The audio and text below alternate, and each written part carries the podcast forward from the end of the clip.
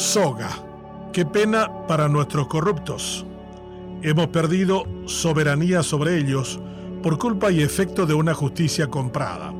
Ahora ya no son un problema nuestro, sino de los Estados Unidos, porque tanto fiscales como jueces no fueron capaces de mostrar capacidad y autonomía para juzgarlos en nuestro territorio. Nuestros corruptos tendrán que soportar la imposibilidad de viajar, el congelamiento de sus activos y lo que más temen, ser extraditados. Pero ¿qué le vamos a hacer?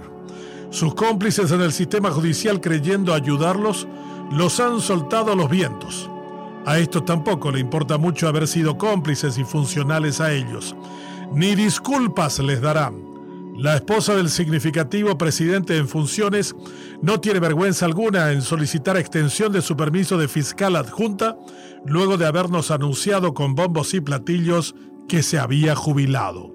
Hizo campaña con el marido, señalado sin que le temblara un músculo de la cara y afirmó suelta de cuerpo que querría ser fiscal general o miembro de la corte, pero que su padre le recomendó ser la corona sobre la cabeza del pirata que hoy nos gobierna de forma interina.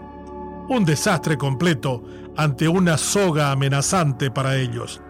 El Paraguay tiene que aprender varias lecciones de esta penosa humillación que padece. Si nos decimos ser parte de una comunidad internacional, debemos asumir los derechos y deberes que eso conlleva. No creernos más vivos exhibiendo impúdicamente la riqueza mala vida al tiempo de pasear por los malls de la Florida, comprando remeras y gorras de regalo para los parientes en la función pública y fuera de ella.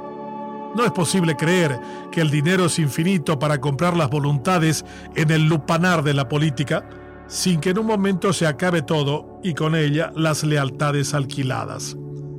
Es imposible pretender ser un exitoso empresario con poder político para acumular fortuna en delitos transnacionales sin que termine por ser pillado, señalado y procesado. La soga pende siempre del cuello de quienes yendo contra el sentido común han venido desafiando a todos de manera sostenida y vergonzosa.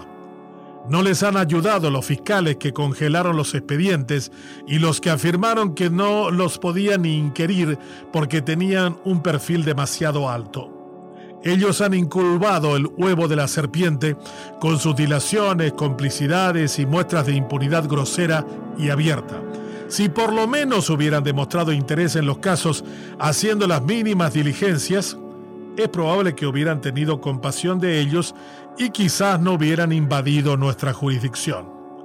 El asesinato de Quintana tiene más de cinco años y jamás un fiscal pidió los teléfonos celulares de todos los envueltos en el mismo.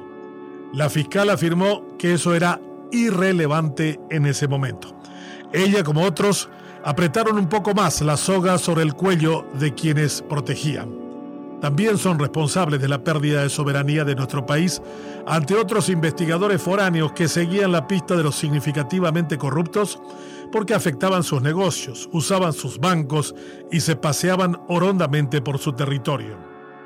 Los únicos culpables de haber perdido nuestra jurisdicción sobre nuestros corruptos son los políticos, fiscales y jueces que desarrollaron un cártel delincuencial que jamás podría ser sancionado en nuestro territorio. Esta farsa terminó y no es una persecución partidaria ni electoralista, sino simplemente que la inacción de nuestra justicia ha forzado la intervención de los Estados Unidos. Tarde son los lamentos, vendrán a por ellos. Primero se señala, después se refuerza el mensaje de manera personal y posteriormente viene la artillería pesada. El séptimo de caballería ha hecho sonar la trompeta del ataque y la soga comienza a apretar el pescuezo.